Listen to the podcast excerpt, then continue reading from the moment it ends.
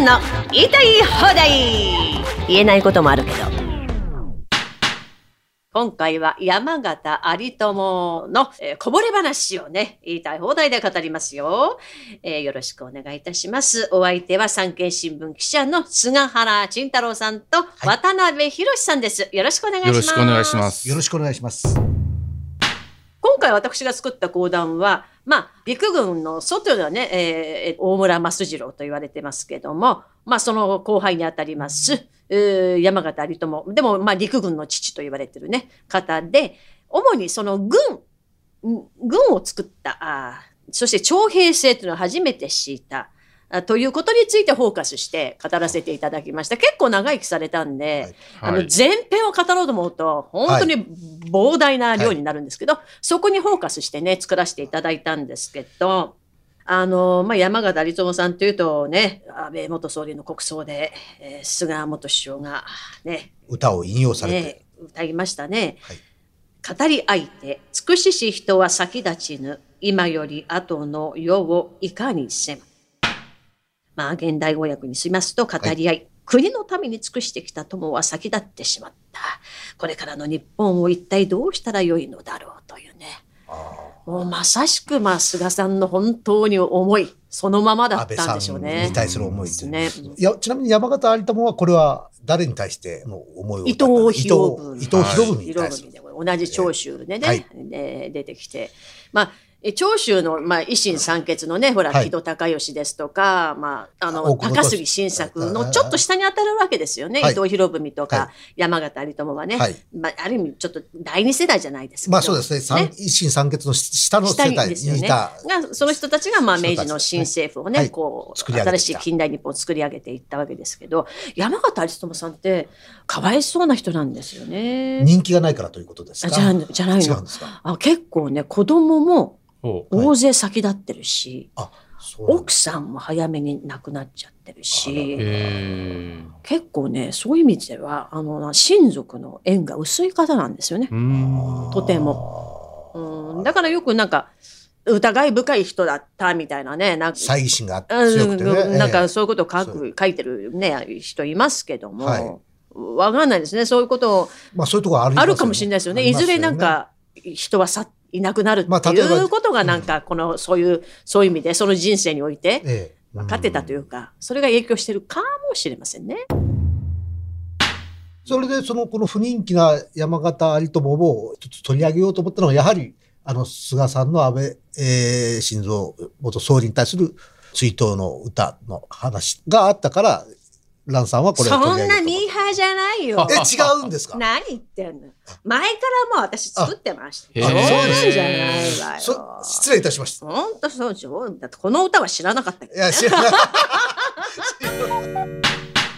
はい、あのー私ね、菊池寛はい。いますよね。文芸春秋をが書いた、えっ、とね、明治史みたい、明治史の本があるんですよ。はい。これね、あの、大東亜戦争、あの、負けて、うん。GHQ が、あの、禁止にした本なんですよ。それ復刻版で出てて、はい。それを読んだんですね。はい。で、その、菊池寛が山形有朋について書いてる章があって、はい。本当にもう、伊藤博文の憲法を作ったぐらい、それ以上の業績をした人だって書いてるんですよ。うん、業績を残して、そう。それは何したかっていうと、その、徴兵制を敷いたと。はいであ、軍隊というのをしっかりはい。したものに整えた、したものがすすごいことをしたって書いてあったんですね。はいはいそれを私読んで、まあ、はいあの、作品に反映させたんですけれども、あの、またここで東郷平八郎が出てくるんですが、東郷平八郎も、日本ほどはい素晴らしい軍隊はないっていうようなことをね、言ったらしいです。あの、その菊池寛が残した本の中にも載ってたんですけど、これちゃんとしたあの、えー言ってるんですね、東郷平八郎。はい要は、そういう山形有朋が軍とのしっかりとした組織として作ったわけじゃないですか。はい規律、はい。軍人直輸。ね、はい。それによってしっかりとした軍になっていくわけでしょ。それまでほら、騎兵隊から、あの、発想から、はい。えー徴兵だから別に士族じゃないわけじゃない。あのね、選ばれた、徴兵された人たちは。はい。だから、武士としての規律もないわけですよ。はい。それをやっぱりちゃんとした、あの、軍人に育てていくには、そういう直輸たる教えが必要だったわけですよね。それを作って、立派な軍人を育て、ちゃんとしたしっかりとした軍組織を作った。それで、あの、東郷平八郎は、日本の軍隊ほどここまで規律があって、素晴らしいものはないっていうことを言ってるんですよ。うん。でも本当これ、山形有朋って、やっぱりその大東亜戦争で負けて、GHQ がね、はい。軍は良くない、悪いもんだ。日本軍は、えーひどいことしたっていう、ほら、はもうプロパガンダしちゃったから、はなかなか語られなかったですけど、復活させたいなと思ってますよ、私は。あのー軍人直輸って、軍人は政治に関わらないってちゃんと書いてあるんですよね。ところが、まあ、その後、軍部が台頭して、まあ、変になっちゃったわけなんですけど、うんうんうん。山形が生きてる間は、まあ、そうではなかったわけで、全部死んでからの話であって、そうですね。そこからなんかおかしくなってんですよ。だから山形有朋が軍国主義の権下っていうのはちょっと違うかなと思いますよね。あれただな、山形が生きてると軍を統率できたんですよね、うん。政治が。山形がいるから、その最後まで大元老としてうんうんうん。力を持ってたから。で、山形を失うと、やっぱりちょっと軍の統率が取れなくなってきたとうん。うん。いうのが、まあ、それは事実なんでしょうね。うん。まあでも、悪口書かれてますよね。うんだから、それはだから戦後ですよね。戦後。戦後ですで、まさにその菅さんがおっしゃったあの、安倍さんの読みかけの本っていうのが、うん岡義武の山形有朋っていう本ですけど、うんこれもまあ悪く書いてるんですよ。うん山形のことをへえーーだから、安倍さんはあの本を読まれてどういう感想だったのかなっていうのはなんか聞いてみたかったですね。あ聞いてみたいですね。えぜひ、菊池寛のね、ちょっとここで題名忘れるのもひどいですけど、うんなんとかの明治史ですね。これ、あの、ちょっとやっぱ昔のね、戦前の本なので、ちょっと読みにくい文章ではあるんですけど、ぜひ読んでみていただきたいなと思いますよ。ちゃんともう山形有朋の章で割愛してますからね。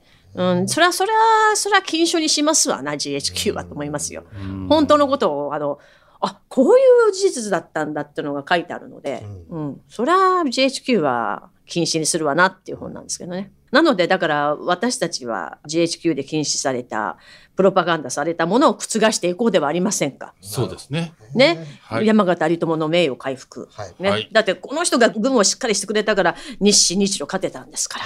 本当にもう感謝感謝ですよ。はいそれはね、みんな100%いい人じゃないですよ。ええそれは悪いとこもあったかもしれないけど、ええでも功績は素晴らしい。いや、せ政治家としてもな、まあ、その、うん議員大学生に対しては厳しかった、あの、うんうんね、うん否定的だったけれども、かなり日本の政治ををきちんとした大元老でもあると。はいいうことで、まあ、国際関係についても、まあ、侵略主義とか言われてますけども、まあ、そうでもなかった。それは全然違いますよね。あのー大会21か条要求、あれにも反対してたらしいですよね。あれむしろ民主主義者のあの大隈重信が進めたそうですね。うん、だから意外と分かりやすいのが戦後割役にされてる人が本当は日本のために働いたかもしれないよってちょっと謎解きになるかもしれませんね。素晴らしいということで、はい皆さんもそんなところをちょっと感じながら、えー、なんですか？歴史を紐解いてみると面白いかもしれません。はい。ということで今日もありがとうございましありがたとうございましありがとうございまた。